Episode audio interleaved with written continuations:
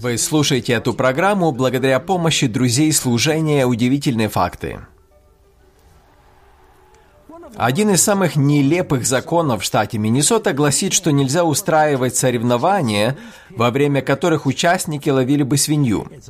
В Канзасе мужчинам, одетым в полосатый костюм, запрещается бросать ножи. В Западной Вирджинии за использование хорька во время охоты вы можете попасть в заключение на срок до 100 дней.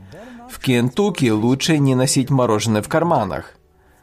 Противозаконно собирать морские водоросли по ночам в штате Нью-Гэмпшир. А в Вермонте женщина должна получить письменное соглашение мужа на ношение зубных протезов. Не кажется ли вам, что люди преуспели в том, чтобы чрезвычайно усложнять жизнь? С другой стороны, Божий закон очень прост и практичен. Десять заповедей также являются совершенным выражением любящего характера Божьего. Они помогают нам видеть грех в нашей жизни и направляют в верном направлении. Давайте вместе разберем эту важную тему о Божьем законе любви. Вы знаете, я слышал одну интересную историю. Пастор Джо Круз использовал такую интересную иллюстрацию. О креветках в океане. Когда они линяют, по мере роста они сбрасывают старую оболочку, они плывут на дно и берут песчинку своими маленькими лапками. На голове у них есть небольшое углубление, и они помещают песчинку туда. Ее называют статусным камнем.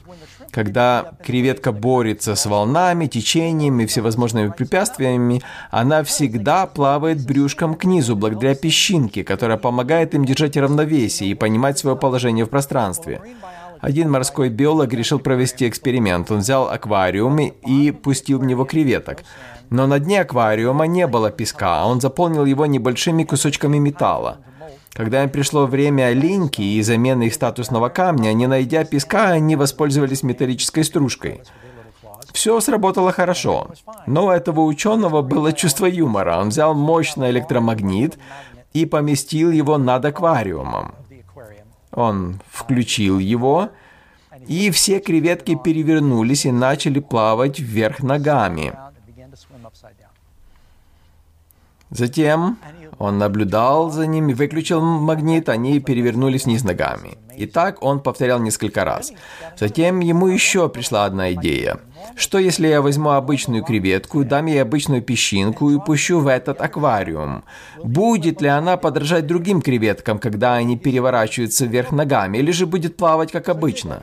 Он так и сделал. Взял креветку с песчинкой и бросил в аквариум креветкам, у которых на голове был кусок ржавого металла.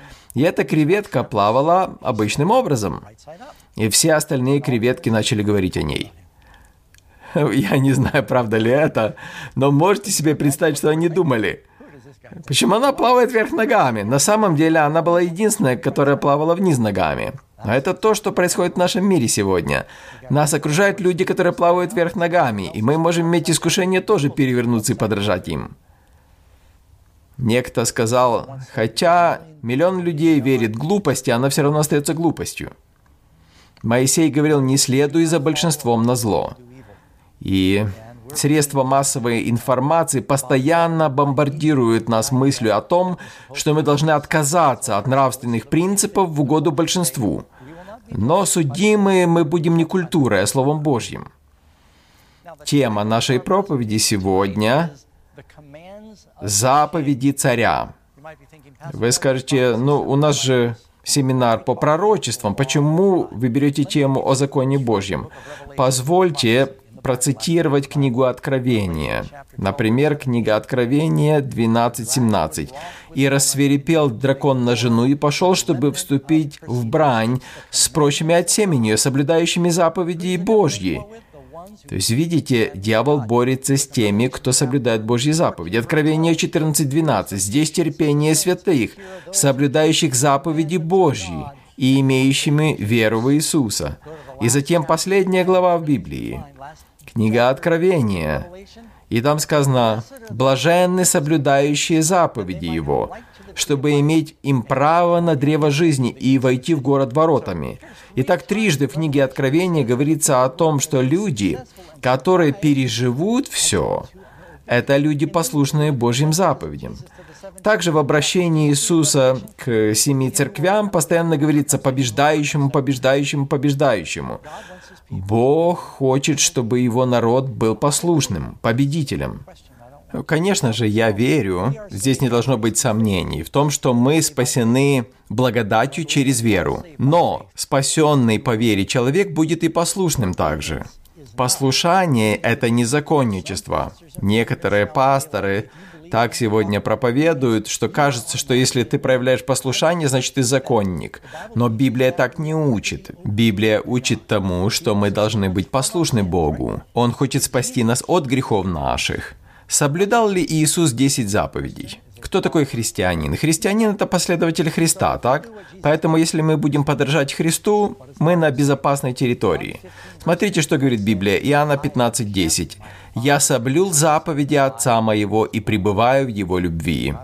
Библия говорит, «Слово Твое сокрыл я в сердце своем, дабы мне не грешить пред Тобою».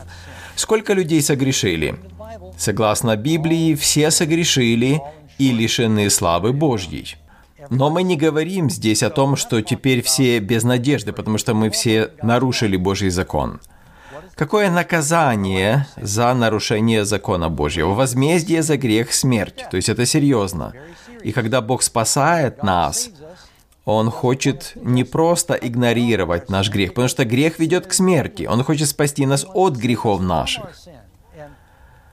И Господь может помочь вам бросить, разорвать зависимости, бросить грехи. Он может помочь вам перестать лгать, красть.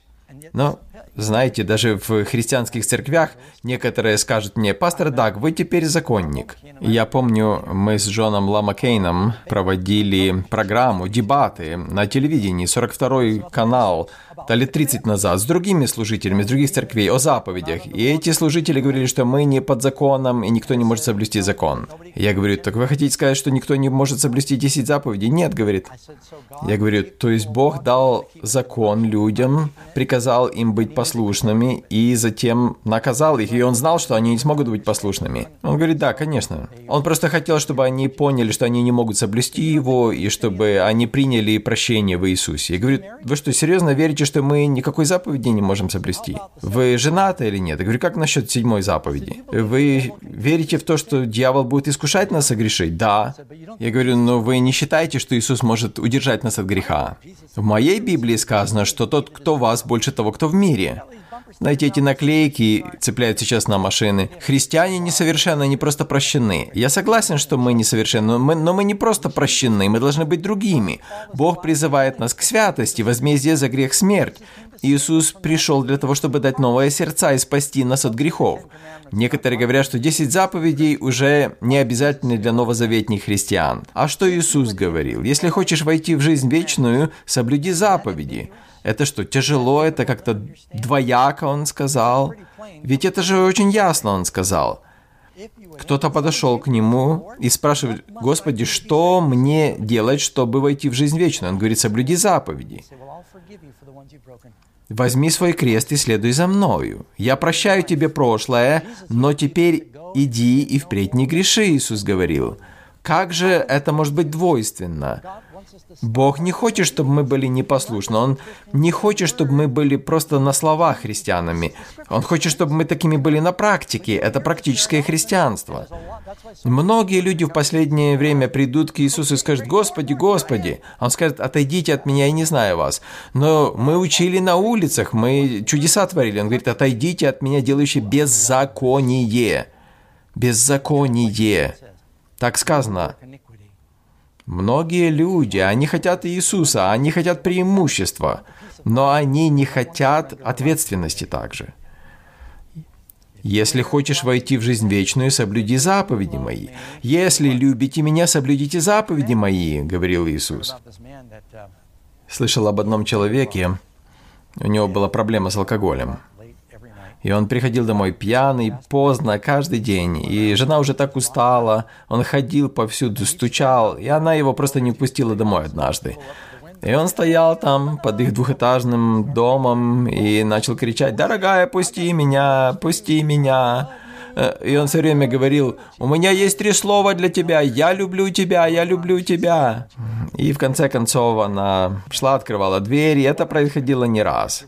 Но однажды она опять его не пускала домой, он опять там всех соседей будет. Три слова, три слова, я люблю тебя, я люблю тебя. Она ему ответила, у меня есть два слова для тебя, докажи это. То есть одно дело говорить «я люблю тебя, Господи», и многие христиане так говорят, но они непослушны. Поэтому наилучшим образом проявить свою любовь – это в послушании. Послушание – это самая высшая форма поклонения, это соблюдение воли Божьей. Блаженны, соблюдающие заповеди Его. Книга Откровения 22.14 – это последняя глава Библии. Видите, если мы этого не поймем, то мы не поймем ни начертания зверя, ничего. Здесь терпение святых, соблюдающих заповеди Божьи и веру в Иисуса. Книга Откровения 14.12. Насколько это возможно соблюсти заповеди? Мы же все слабы, так или нет? Мы боремся с грехом, с дьяволом, с искушениями каждый день. Но Бог может изменить нас. Римлянам 8, 3-4 стихи. «Бог послал Сына Своего, и осудил грех во плоти, то есть в нас, чтобы оправдание закона исполнилось в нас. Я пришел к Господу, у меня была такая проблема, я так сквернословил. Но Дух Святой силой Божьей дал мне победу над этим и над многими другими привычками. И Бог может дать вам победу. Он может изменить вас. Не нужно недооценивать Его силу. Начавший вас доброе дело будет совершать его даже до Дня Иисуса Христа. Филиппийцам 1.4. «Все могу в укрепляющем меня Иисусе Христе». А что такое Ветхий Завет и почему он не устоял? Хочу привести иллюстрацию. У нас у всех есть Библии. Знаете, Библия состоит из Ветхого Завета и Нового Завета, и вот здесь я хочу проиллюстрировать вам. Где-то четверть Библии – это Новый Завет, и остальное – это Ветхий Завет. Завет, завещание – это одно и то же. Все это богодухновенно. И люди иногда говорят, что вот это Ветхий Завет, это Новый Завет. А в чем разница? В послании к евреям сказано, что Новый Завет заменил Ветхий Завет. И я верю в то, что мы спасены Новым Заветом. Вы знаете, как это происходит? Где впервые мы находим Новый Завет? В Ветхом Завете. Да, книга Иеремии 31.31. «Новый завет заключу с Домом Израиля после тех дней». Некоторые люди считают, что люди спасены Ветхим Заветом. На самом деле, все всегда спасались Новым Заветом, даже те, которые жили в Ветхом Завете. Я объясню это еще. Итак, он объявил вам завет свой, который повелел вам исполнять десятословие. Что такое завет? Десятословие. И написал его на двух каменных скрижалях. В начале, когда израильтяне услышали, как Господь провозгласил закон, потому что Он его вначале высказал. Знаете, вначале ведь перед тем, как подписывать контракт, нужно обговорить условия, так? Например, вы приходите машину купить, и вы говорите там с дилером, вы договариваетесь о какой-то цене, и потом вы уже подписываете контракт. Поэтому Господь вначале объявил закон свой. Народ сказал, все, что сказал Господь, сделаем. Они пообещали, что они будут соблюдать завет. О, Моисей принес письменную копию. Но они к тому времени уже поклонялись золотому тельцу и нарушили все заповеди. И Библия говорит в послании к евреям 8.8, «Укоряя их пророк». Так в чем он их укорял? В чем была проблема, с законом или с народом? С народом они нарушили условия завета. И поэтому он говорит, что он укорял их и пообещал Новый Завет. А с кем он заключил Новый Завет? С Домом Израиля также. Нигде в Библии не сказано, что я заключу Новый Завет с язычниками. Все, кто спасается, спасается благодаря завету с Израилем. Это Новый Завет. Мы, как христиане, мы привиты к лозе Авраама. Мы стали семенем Авраама по вере. Апостол Павел объясняет в Новом Завете. Какой закон вошел в основу Нового Завета? Тот же закон. Евреям 8.10. «Вот завет, который завещаю, говорит Господь, вложу законы мои в мысли их, это Новый Завет, и напишу их на сердцах их». Тот же закон, записанный в другом месте. Видите, для христианина это не просто буква закона, важен дух закона. Христос, когда Он учил, Он говорит, не только действие является, или поступок является, э, например, прелюбодеянием, грехом, так? Но мысли сами об этом. То есть мы нарушаем закон в сердце вначале. Понимаете, о чем я говорю? Поэтому нужно новое сердце. Заповедь «не убивай» можно нарушить на уровне поведения, а можно на уровне мыслей. Иисус говорит, всякий гневающийся на брата своего напрасно подлежит суду. В Новом Завете закон в сердце находится. И тогда мы будем на уровне поведения его соблюдать. Если мы соблюдаем дух закона, то мы будем соблюдать и буквы закона. Ясно или нет? А разве жизнь под благодатью через веру не отменяет необходимости соблюдать закон? На самом деле наоборот.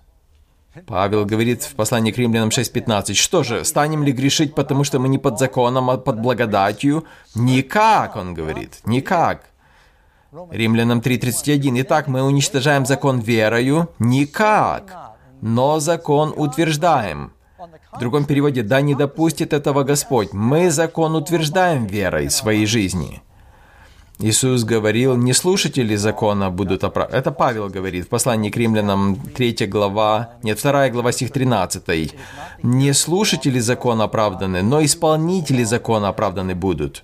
Все ясно. Христос говорит, не думайте, что я пришел уничтожить закон и пророков. Не думайте даже об этом. Он говорит, я не пришел нарушить, но исполнить. Некоторые говорят, что а, исполнить, значит, он исполнил, а нам не надо. Но это абсурд. Исполнить это не значит отменить. Это значит исполнить.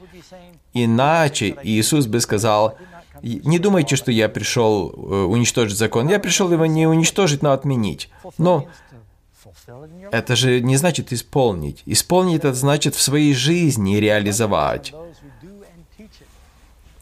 Спасаются ли люди тем, что соблюдают закон? Нет. Ибо благодатью вы спасены через веру, и сие не от вас, Божий дар, не от дел, чтобы никто не хвалился.